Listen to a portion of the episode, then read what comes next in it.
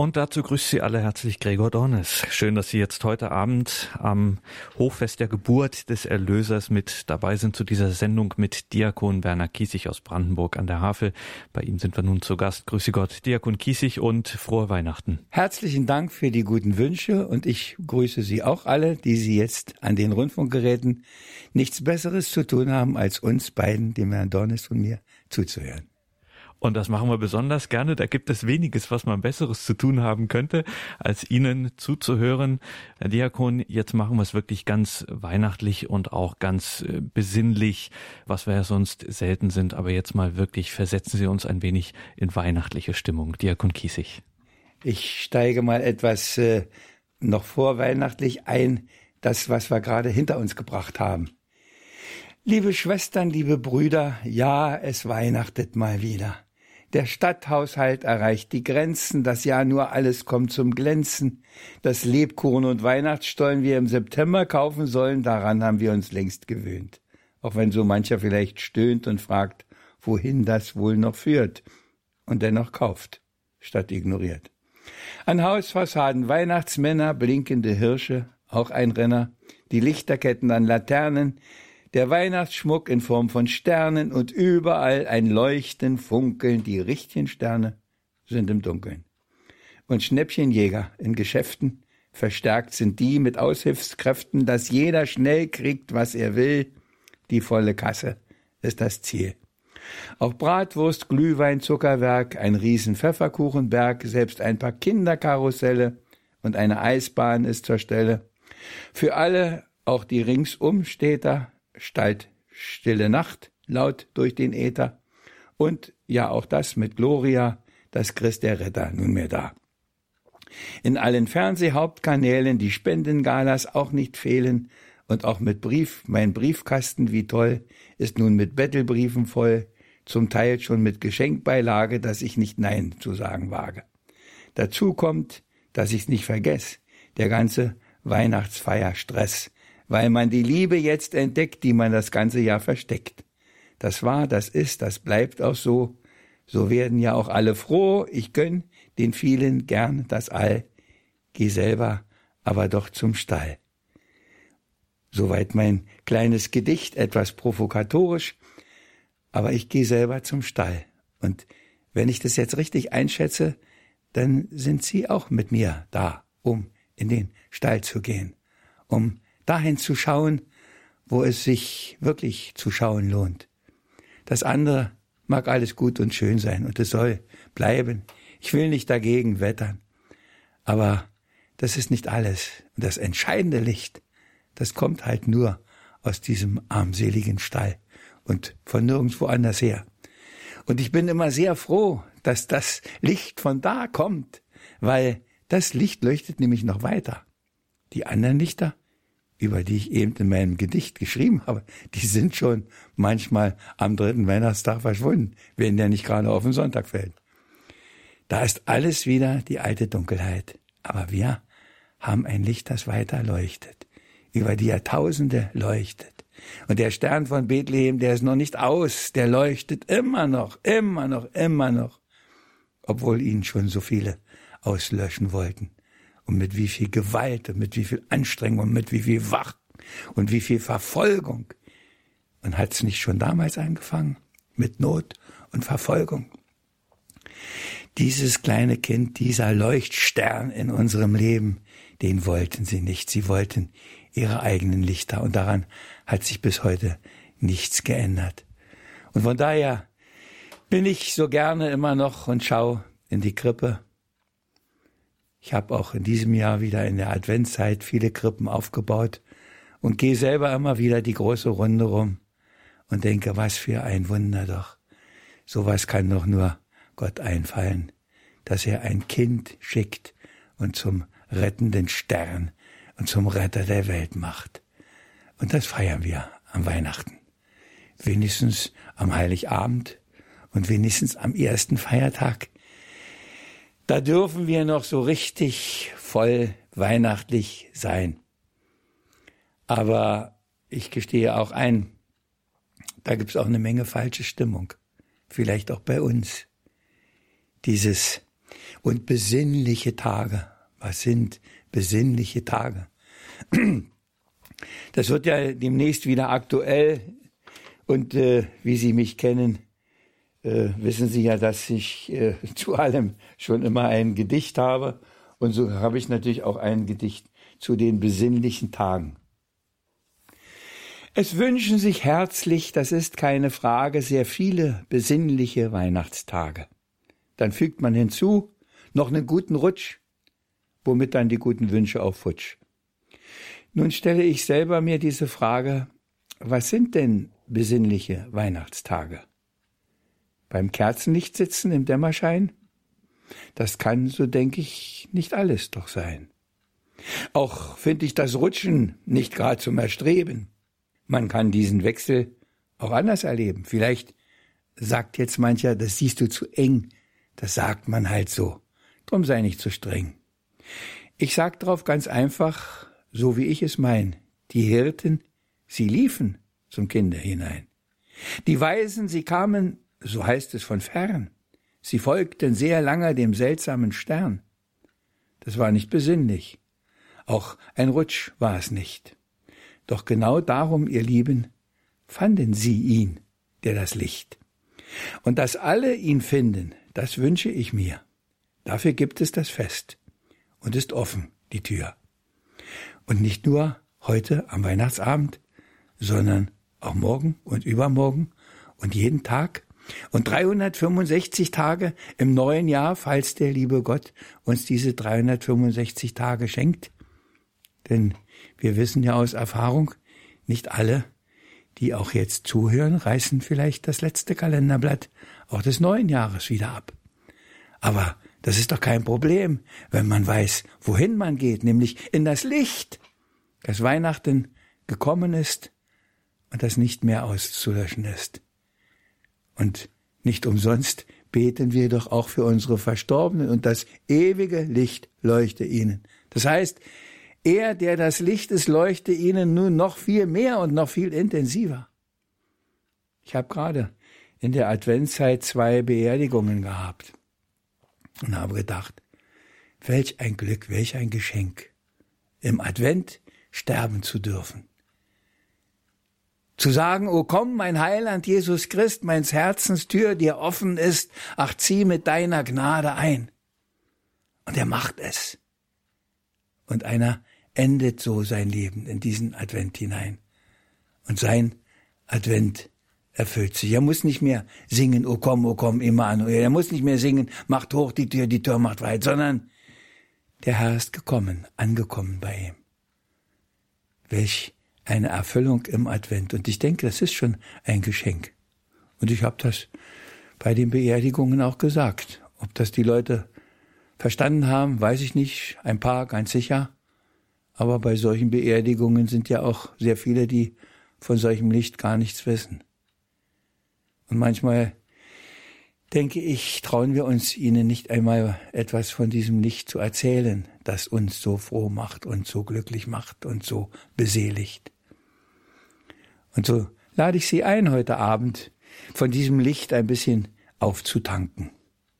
Dass es ganz tief im Herzen ist, dass es Ihr Herz hell macht, dass es wirklich trägt morgen, wenn es wieder dunkel ist.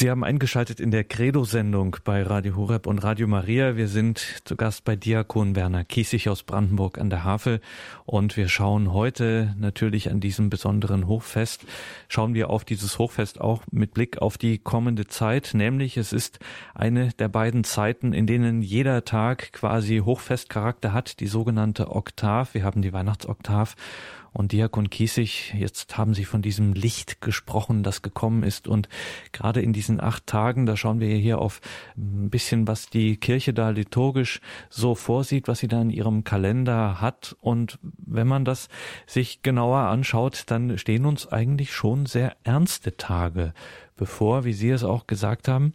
Dass dieses Licht bleibend leuchtet und in diesem Licht, das eben nicht von dieser Welt ist, ähm, erscheint die Welt auch in einem anderen Licht und diejenigen, die von diesem äh, Licht getroffen werden und sich treffen lassen. Was sagt uns der liturgische Kalender der Weihnachtsoktav? Was ist hier das Besondere und vielleicht können Sie uns auch sagen, was hier das Weihnachtliche daran ist? Ich durfte ja viele Jahre auch am zweiten Weihnachtstag predigen, auch als Diakon bei meinem alten Pfarrer. In jedem Fall war das immer so. Hat er gesagt, das ist der Stephanustag, der Diakontag, da bist du dran mit Predigen. Und dann habe ich natürlich auch gepredigt. Und das, was natürlich immer wieder bleibt, ist, dass die Kirche der große Spielverderber ist.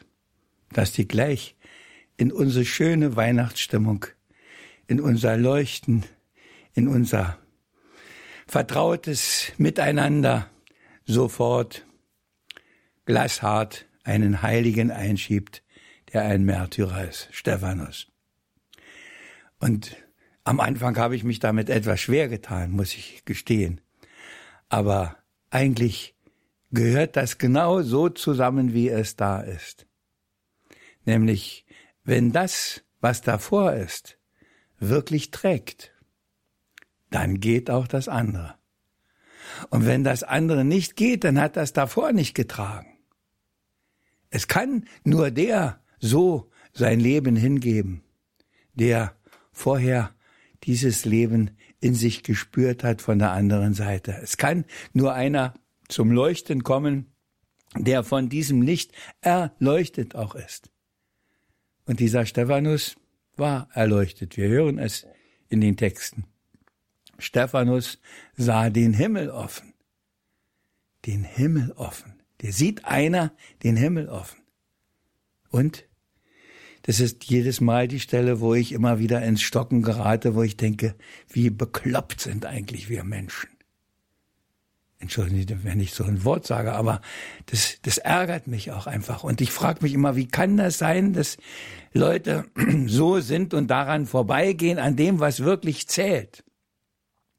Da sieht einer den Himmel offen und dann sagen die nicht, Mann, erzähle, was siehst du? Das wäre eigentlich die richtige Reaktion. Aber nein, wenn wir nicht den Himmel offen sehen können, kann niemand den Himmel offen sehen, fertig aus, und er muss tot gemacht werden. So läuft das in dieser Welt. Und so läuft das bis heute. Und so läuft das an vielen Stellen, auch die nicht so wichtig sind, wo es nicht um Leben und Tod geht. Der Neid auf den, der mehr hat, der mehr kann, der anderes begreift. Und dann kommen sie nicht dahin, dann freuen sie sich nicht, dass da einer was. Nein, da frisst sie der Neid auf und der muss weg. Und das geht durch die ganze Geschichte geht das so. Und wenn Sie in der Bibel lesen, da geht das schon los. Der Teufel ist neidisch auf die beiden im Paradies und der Kain ist neidisch auf den Abel. Und so geht das die ganze Zeit. Immer ist es mit diesem Neid. Und die Ursache ist, dass sie eben genau nicht von diesem Licht voll sind, sondern dass das andere noch die Übermacht hat, dass sie sich nicht haben füllen lassen von ihm, randvoll. Stephanus hat sich so randvoll füllen lassen. Und deshalb konnte er erstens den Himmel offen sehen, zweitens konnte er so den Tod annehmen und drittens, und das ist das, was mich am meisten immer noch bewegt, dass Leute dann fähig sind, auch noch für die zu beten, die ihnen das antun. Da kommt nicht ein Fluch, da kommt nicht irgendwas Schlimmes, Ungutes, sondern vergib ihnen, sie wissen nicht, was sie tun. So wie er, unser Herr, es vom Kreuz herabgebetet hat. Und ich weiß, wie schwer man sich damit tun kann, das zu machen. Und dabei geht's gar nicht um Leben und Tod. Wo uns einer nur beleidigt hat, wo uns einer gekränkt hat, wo die tausend kleinen Dinge, die da so im Alltag ihre Rolle spielen. Und wir können nicht aus unserer Haut und kommen einfach damit nicht zurecht und können nicht großherzig darüber hinweggehen. Nein, da frisst irgendwas in uns. Und da merken wir eigentlich, wie viel uns immer wieder noch fehlt von dem, was uns da an Weihnachten geschenkt ist. Und es ist uns ja geschenkt, damit wir mit dem anderen zurechtkommen. Sonst brauchten wir doch nicht singen, Christ der Retter ist da. Wozu brauchen wir denn einen Retter, wenn wir alles können und alles haben und alles machen? Wenn wir wirklich so groß wären, wie wir uns oft aufblasen. Manchmal denke ich, da müsste einer mit einem Pfeil kommen und mal wieder die Luft rauslassen. Damit wir sehen, was bisschen da übrig bleibt, was wir sind, was wir können, was wir haben, was wir machen. Und wie viel doch alles von ihm abhängt. Und nicht umsonst ist er ja nicht nur als Licht im Bild, sondern die Sonne, du Sonne unseres Heils, heißt es in einem Lied. Und wenn wir auch nur einmal am Tag darüber nachdenken würden, was passiert, wenn die Sonne weg ist, da würde manches in unserem Verhalten anders sein, denke ich. Was machen wir jetzt für ein Riesengetöse mit dem Umweltproblem?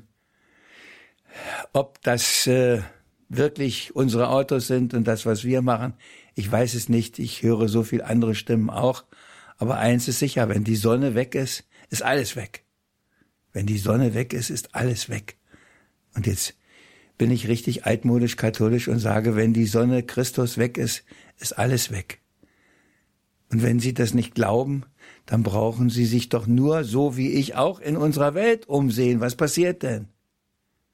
Krieg und Hass und Streit und Not und Elend und Ungerechtigkeit, alles dominiert. Und doch wollen wir ihn nicht, von dem wir in der Adventszeit gesungen haben. Er ist gerecht, ein Helfer wert, Sanftmütigkeit ist sein Gefährt. Sein Königskrone ist Heiligkeit. Er bietet uns alles an, was gut ist. Und wir brauchen es nicht. Meinen jedenfalls es nicht zu brauchen. Und wo suchen die Menschen überall nach dem, was sie glücklich macht, was sie froh macht? Und da, wo sie es finden könnten, da gehen sie nicht hin. Kirchen werden immer leerer.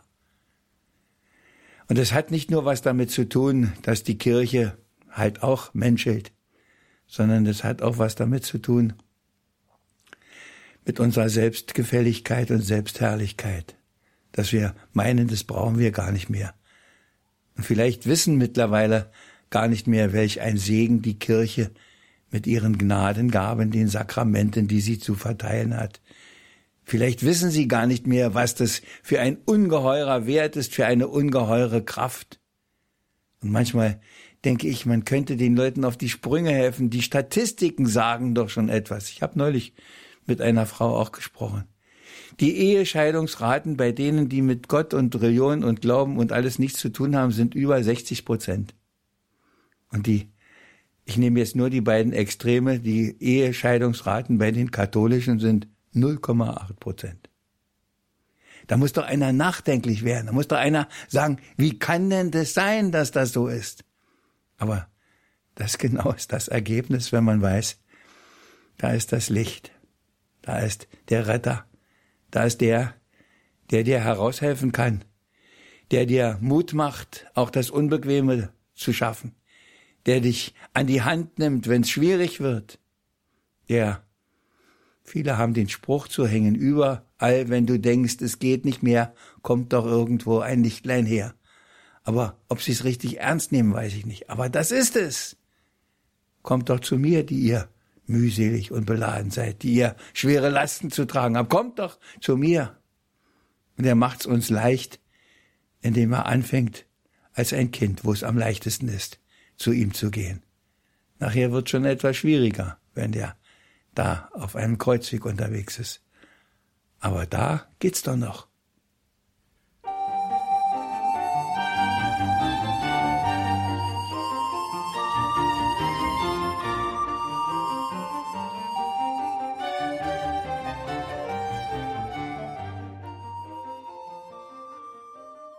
zu diesem kleinen Kind, Diakon Kiesig. Sie haben auch Ihre Krippenausstellung schon erwähnt, äh, hier in Brandenburg in der Nikolaikirche. Ich durfte sie sehen und wenn man diese unglaublich vielen, äh, ganz unterschiedlichen Krippen aus aller Welt, äh, aus den unterschiedlichsten kulturellen Kontexten sieht, alle haben eines gemeinsam. Erstens, die, die diese Krippen gemacht haben, die Künstler oder auch die einfachen Leute, alles ist mit einer unglaublichen Liebe gemacht, mit auch mit einer ähm, Ehrfurcht. Und ich stelle mir das dann immer so vor, wenn man sowas noch nie gesehen hat und davon auch noch nie was gehört hat und jetzt auf einmal so eine Krippe sähe, man würde sehen im Mittelpunkt ein kleines Kind und in einer großen, stillen, absolut nicht bedrohlichen Ehrfurcht äh, stehen alle darum herum. Also sie scheuen nicht vor diesem Kind zurück. Es zieht sie zu ihnen und trotzdem es gibt diese, ja, sagen wir es ruhig pathetisch, so heilige ähm, äh, Distanz, die trotzdem keine Trennung oder Ferne bedeutet, sondern vielmehr man wird da so mit äh, hineingenommen, richtig so mit hineingesogen. Dieses kleine Kind an Weihnachten, was ja auch immer Thema jeder Predigt ist, gerade auch für Sie als Diakon äh, natürlich immer wiederkehrend jedes Jahr und trotzdem zieht es einen dann doch dahin. Warum? Was hat dieses Kind an sich, dass es einen so anzieht? Ich denke, weil erstens jedes Kind schon so etwas hat, weil jedes Kind eine so großartige Schöpfung ist und nur die, die schon in ihrem Innern großen Schaden gelitten haben, können das nicht mehr sehen und sind fähig, so ein Kind einfach umzubringen oder sind in einer solchen Verzweiflung. Ansonsten steht man vor diesem Kind. Das geht gar nicht anders. Das ist etwas so Ursprüngliches in uns, das uns zu einem Kind hinzieht. Und da habe ich in meiner Krippenausstellung auch meinen Lieblings-Josef zu stehen, der aus einer Kirchenkrippe, der da steht und die Hände ineinander presst und man sieht ihm richtig an, dass er, dass er laut sagen möchte, was ist es doch für ein Wunder, dieses Kind da in der Krippe. Und ich denke an eine andere Krippe, diesmal ist sie nicht dabei. Da ist das, das Christkind im Grunde viel größer als die anderen Figuren, als es zu den Figuren passen würde. Und da ich die Leute, die die Krippe haben, kenne, habe ich gesagt, wie, wie kann denn das sein, dass das so groß ist, das Christkind? Das und da haben sie gesagt, wir sind die Krippe kaufen gegangen mit unserer Oma. Es war in Polen. Und dann hat die gesagt, was? so ein kleines Christkind, das ist das Wichtigste, das muss größer sein, das muss man sofort sehen. Da habe ich gedacht, das ist Theologie. Das ist das Entscheidende. Und die Oma weiß das. Wir gucken dann etwas merkwürdig, aber es hat ja auch den Vorteil, weil sich andere Leute ja auch wundern. Und manchmal den, der dann bei der Krippenausstellung steht, fragen, wie kann denn das sein? Und dann kriegt er solche Antwort. Und dann ist das vielleicht auch etwas, was ihn wieder neu bewegt und motiviert. Das ist das Wichtigste. Alles andere ist auch gut, ist alles kostbar, ist alles richtig. Aber das Entscheidende ist das in der Mitte, ja. Aber das nur am Rande. Wir waren jetzt ja schon ein Stückchen weitergegangen. Wir sind ja schon zum Stephanus auch gegangen. Der Stephanus, der sein Leben hingibt, der erste Blutzeuge für dieses Licht, für dieses Kind. Und die ganze Woche, die ganze Oktav hat eigentlich wenig mit Weihnachtsstimmung zu tun. Weihnachtsstimmung, ja. Wir möchten so eine Weihnachtsstimmung festhalten. Aber eigentlich ist unser Leben nicht Weihnachtsstimmung. Unser Leben ist Existenzkampf. Und ich meine das nicht so, wie der Herr Darwin das meint, die Auslese, sondern ich meine, dass man sich jeden Tag neu im Grunde mit diesem Leben herumschlagen muss, weil wir ja nicht im Paradies sind, sondern weil wir draußen sind, weil wir all das, was Gott für die beiden im Paradies eigentlich gedacht hatte und machte, jetzt selber machen müssen, weil wir das ja nicht zu brauchen meinten. Und wir, wir sind nicht so viel anders als die beiden damals. Davon gehe ich mal aus. Wir sind nicht so viel anders. Das wäre uns genau so passiert auch.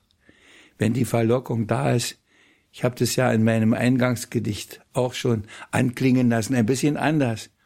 Aber wer muss denn Pfefferkuchen im September kaufen? Keiner muss die kaufen. Aber sie kaufen sie, sie kaufen sie. Und wenn die keiner mehr kaufen würde, wenn die alle alt werden würden, dann würden die nächstes Mal nicht im September im Schaufenster sein. Fertig aus. Aber wenn die Verlockung und die Versuchung nur groß genug ist, und deshalb beten wir ja zum Glück im Vater unser immer und führe uns nicht in Versuchung. Ich weiß, was es da für Diskussionen gibt. Die machen wir jetzt nicht, sondern wir lassen es einfach stehen. Aber das ist es doch. Und von daher ist unser Leben immer wieder viel mehr ein Kampf, ein sich durchsetzen müssen irgendwo, sein etwas festhalten müssen gegen den Widerstand von allen etwas zum Guten führen wollen, auch wenn man manchmal damit ganz alleine unterwegs ist. Das hat uns auch der Stephanus gezeigt. Ihr könnt alle reden, wie ihr wollt, sagt er. Aber ich sehe den Himmel offen. Ich weiß, worum es geht. Und liebe Hörerinnen und Hörer, das ist es, das trägt uns am Ende, wenn wir wissen, warum wir das machen. Wenn wir ihm vielleicht wirklich einmal ganz fest, ganz tief begegnet sind. Und auch der vorhergehende heilige Vater Benedikt und unser Franziskus macht uns Mut immer wieder, ihm zu begegnen. Und wenn wir all das, was wir zu Weihnachten da singen, in den schönen Weihnachtsliedern wirklich ernst nehmen, wenn es nicht nur ein Kulturprogramm ist, wenn es nicht nur eine Tradition ist, sondern wenn wir das meinen, was wir singen, dann bin ich ganz sicher, dann kommt das auch in unser Herz hinein und macht uns fähig, diesen Alltag zu leben, so wie er sich uns anbietet. Auch mit Schweiß und Tränen und auch mit all dem, was uns so schwer auf der Seele liegt, auch wenn es uns nicht umbringt. Nein, Weihnachtsstimmung alleine reicht nicht, reicht lange nicht. Die ist nach Weihnachten zu Ende ist die alte Dunkelheit wieder. Aber das, was wirklich zählt, das, was bleibt, das geht auch mit. Das ging mit dem Stephanus mit und das ging damals mit der Maria und Josef mit, auch auf dem Weg, da sie fliehen mussten. Überlegen Sie sich mal, die jungen Leute da und müssen schon in ein fremdes Land bei Nacht und Nebel und nicht mit irgendwelchen Hilfsmitteln, sondern was hatten sie zur Verfügung? Den Esel aus dem Stall. Und das war alles. Und dann kommt die Frage, was machen wir denn auf dem ganzen Weg? Wir haben ja nicht eingeplant, dass wir noch woanders hin müssen. Wir haben ja gedacht, wir sind dann und dann wieder zu Hause. Reichen denn die Windeln? Haben wir genug zu essen? Wo kriegen wir? Und da sind wir vielleicht bei den Flüchtlingen heute. Das sind die ersten Flüchtlinge, von denen wir so nachdrücklich und so eindringlich was erfahren. Aber ich weiß, das geht alles, weil es uns schon so vertraut ist, die Geschichten, das geht alles so an uns vorbei, da bleibt so wenig hängen oft. Wenn was hängen bliebe, wäre bestimmt vieles anders. In unserem eigenen Leben, in unserer Kirche, in unserer Welt. Und von daher lade ich immer wieder ein, machen Sie sich etwas bewusst. Ich habe das bestimmt ungezählte Male schon gesagt. Wir haben alles, wir müssen es uns nur wieder bewusst machen, dass wir es haben. Wir müssen es entdecken in unserem Leben, in unserer meine Frau lacht dann immer schon, wenn das Wort kommt, Alltagswirklichkeit. Aber das ist, das ist das Wort, das mich da immer wieder hinführt. Unsere Alltagswirklichkeit nehmen, wie sie ist und mit ihm füllen. Wir werden die Wirklichkeit nicht ändern können, aber uns können wir ändern. Unseren Umgang damit können wir ändern. Von Maria heißt es, sie verstand es nicht, aber sie bewegte es in ihrem Herzen. Sie nahm es einfach auf und sagte, es wird schon seinen guten Grund und seinen Sinn haben. Du wirst schon wissen, lieber Gott, was du machst. Und ich denke, dass, wie sie da bei dem Kind in der Krippe gesessen hat, wird auch so der Gedanke gewesen sein. Sohn des Allerhöchsten wird er genannt werden. Und jetzt liegt er hier in einem Stall, in einer Krippe. Das ist der Sohn des Allerhöchsten. Schon merkwürdig, lieber Gott, was du da machst. Aber sie hat Ja gesagt. Und weil sie Ja gesagt hat, ist was draus geworden, bis ganz zuletzt.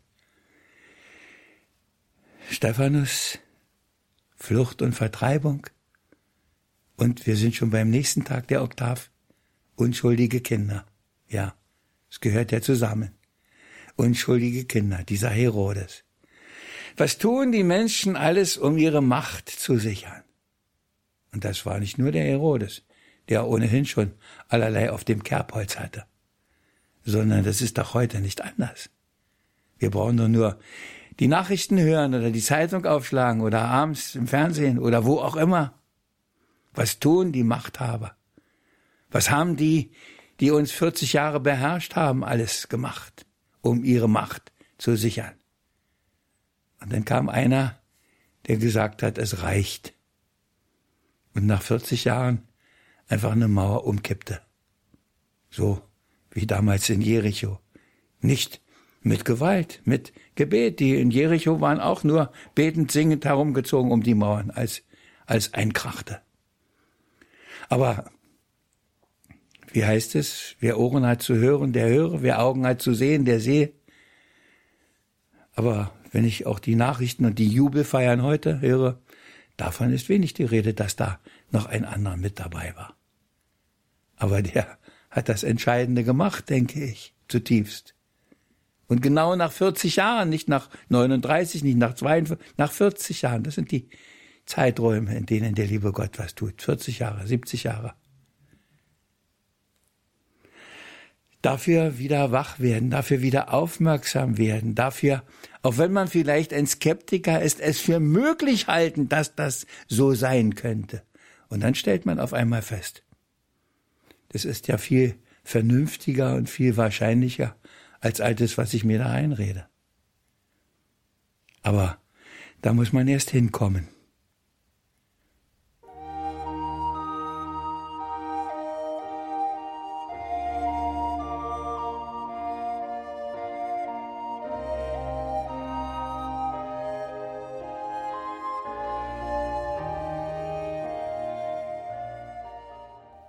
Herodes sichert seine Macht und da geht er über Leichen.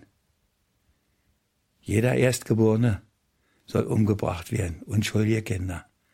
Wir feiern es. Die Kirche erinnert uns an das raue Leben, an die raue Wirklichkeit, die uns begegnet. Die damals, was war zwischenzeitlich alles? Was war in Russland alles?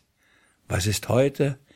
Was ist heute in Nordkorea, die Haare stehen einem zu Berge, wenn man hört, was es da gibt.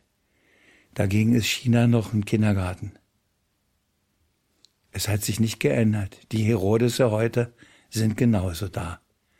Und genauso ist der da, der helfen kann, so wie er diese heilige Familie gerettet hat und nach Ägypten geschickt hat, so kann er uns retten.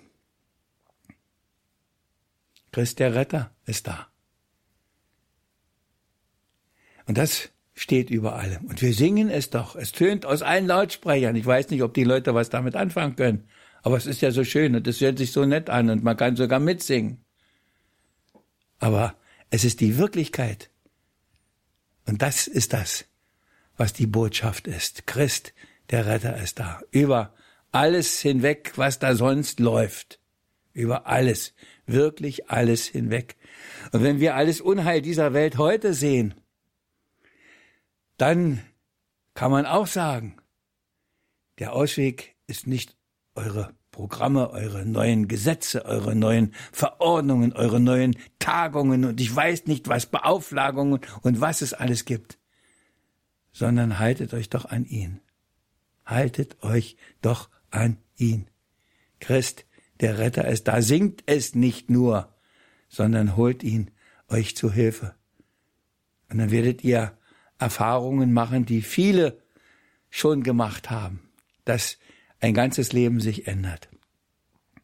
Und es gibt ja die Berichte von denen, die meinten, es gibt ihn nicht, die ihn verspottet, verhöhnt haben, die über die Christen gelacht haben, die sie verfolgt haben und eines Tages plötzlich merken, nicht die waren verkehrt, sondern du warst verkehrt.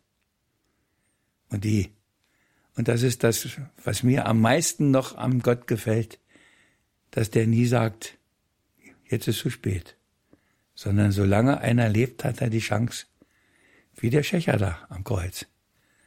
Und der kriegt nicht gesagt, nee, jetzt brauchst du nicht mehr ankommen, jetzt ist alles vorbei, sondern er sagt, heute noch wirst du mit mir im Paradies sein. Heute noch ist es gut, weil du es begriffen hast.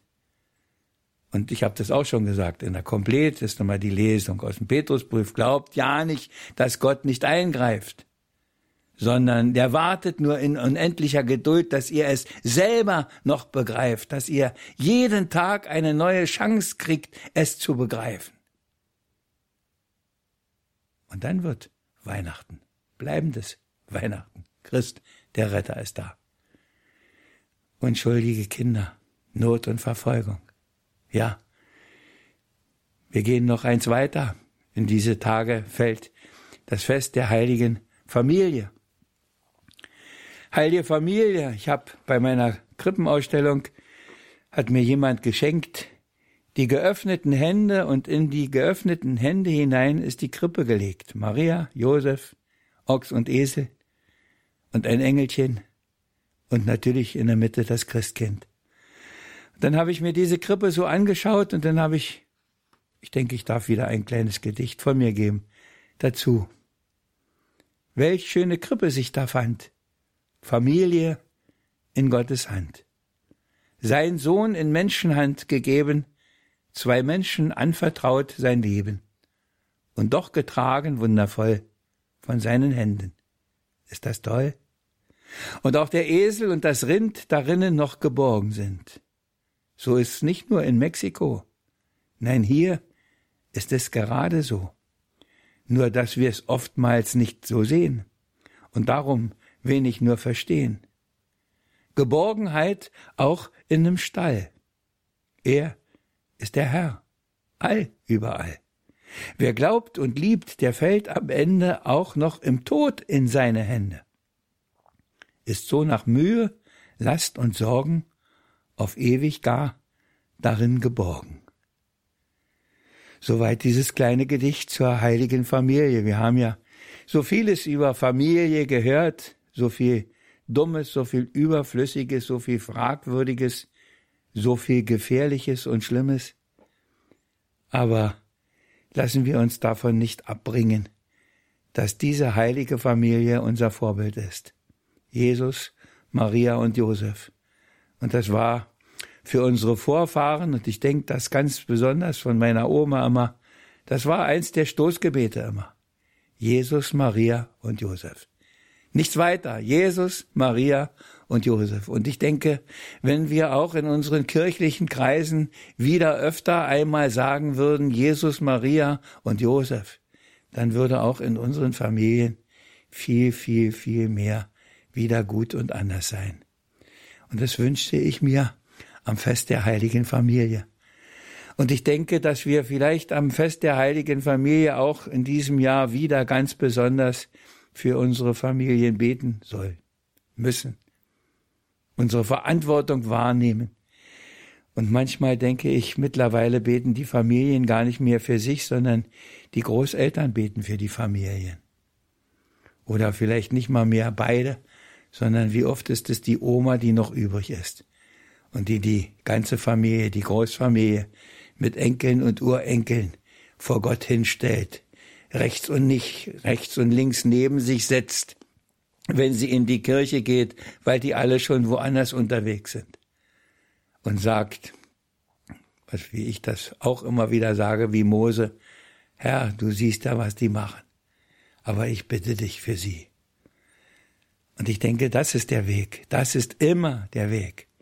Gebet und Aufopferung und Stellvertretung von uns für sie. Und jetzt sind wir besonders gefragt, glaube ich, für die Heiligen, mit vor Gott hinzutreten, dass gut wird, was da läuft, dass es eine Umkehr gibt und ohne die Umkehr kommen wir da nicht raus. Eine Umkehr wieder zu dem, was wirklich zählt. Jesus, Maria und Josef. Im Stall, am Weihnachtsabend, aber auch auf der Flucht, aber auch in den täglichen Gegebenheiten Jesus, Maria und Josef immer. Und ich lade Sie ein, so durch diese Weihnachtsoktav auch zu gehen. Jesus, Maria und Josef, bittet doch für uns. Seid ihr uns nah, damit es in unseren Familien wieder gut wird.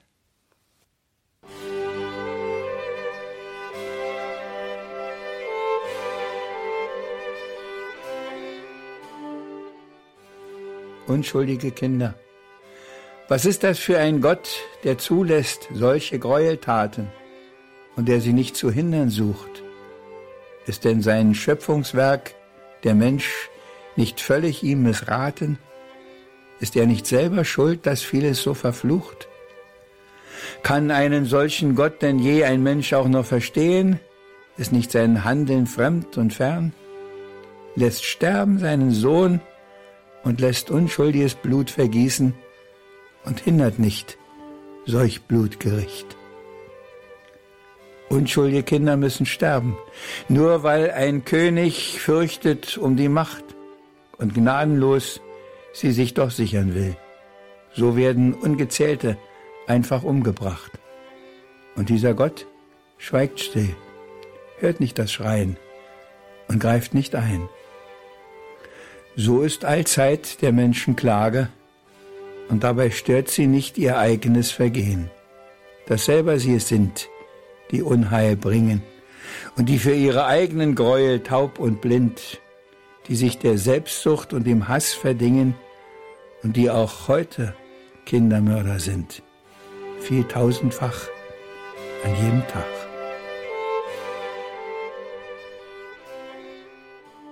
Am heutigen Abend ging es hier in der Credo-Sendung bei Radio Horeb und Radio Maria um einen Blick auf die Weihnachtsoktav, auf das eine oder andere, auf den einen oder anderen Höhepunkt und was das Ganze eben weihnachtlich macht. Wir hörten Diakon Werner Kiesig aus Brandenburg an der Havel. Von dieser Sendung wird es natürlich wie immer CD und Podcast geben. Schauen Sie dazu einfach auf horeb.org. Hier geht es gleich um 21.40 Uhr weiter mit der Komplet, dem Nachtgebet der Kirche. Mein Name ist Gregor Dornes. Danke Ihnen allen hier fürs Dabeisein und vor allem danke Ihnen, Diakon Kiesig, für Ihre Gedanken an diesem heutigen Abend und wir lassen Sie auf keinen Fall gehen, ohne nicht zuvor noch ein paar Gedanken, ein geistliches Gedicht von Ihnen zu hören und natürlich bitten wir Sie zum Abschluss auch um Ihren Segen. Ja, mache ich mit Freude natürlich aber noch ein Gedicht. Das Volk im Dunkel sieht ein Licht, so steht es beim Propheten. Warum nur sehen wir es nicht in allen unseren Nöten? Liegt's daran, dass die Dunkelheit, die uns noch hält umfangen, erhält von Lichtern dieser Zeit und wir nicht mehr verlangen? Reicht uns der Weihnachtszauber schon, den selber wir entfachen? Und dass wir so für deinen Sohn auch keinen Platz mehr machen? Dass wir begnügen uns mit dem, was doch das Herz nicht füllt, das uns erscheint so angenehm, doch nicht den Hunger stillt. Drum bleibt die Nacht, trotz Lichterschein, und es bleibt kalt im Herzen. Es dringt dein Licht nicht zu uns ein, trotz all der vielen Kerzen. Herr, leuchte du mit deinem Licht, dann muss das Dunkel weichen. Dann bleibt die Nacht der Sünde nicht, erstrahlt dein Himmelszeichen. Dann wird es Frieden überall, der wächst aus dem Vergeben. Der Frieden, der beginnt im Stall und einzig führt zum Leben. Ich wünsche Ihnen dieses Licht und ihn, der sie so erfüllen kann mit Licht. Und dass sie unter seinem Segen gehen und bleiben. Und so segne sie der Herr, unser Gott, der uns seinen Sohn gesandt hat und der uns diese ganz besondere Zeit geschenkt hat. Der Vater, der Sohn und der Heilige Geist. Amen. Maria mit dem Kinde lieb, uns allen deinen Segen gib. Amen.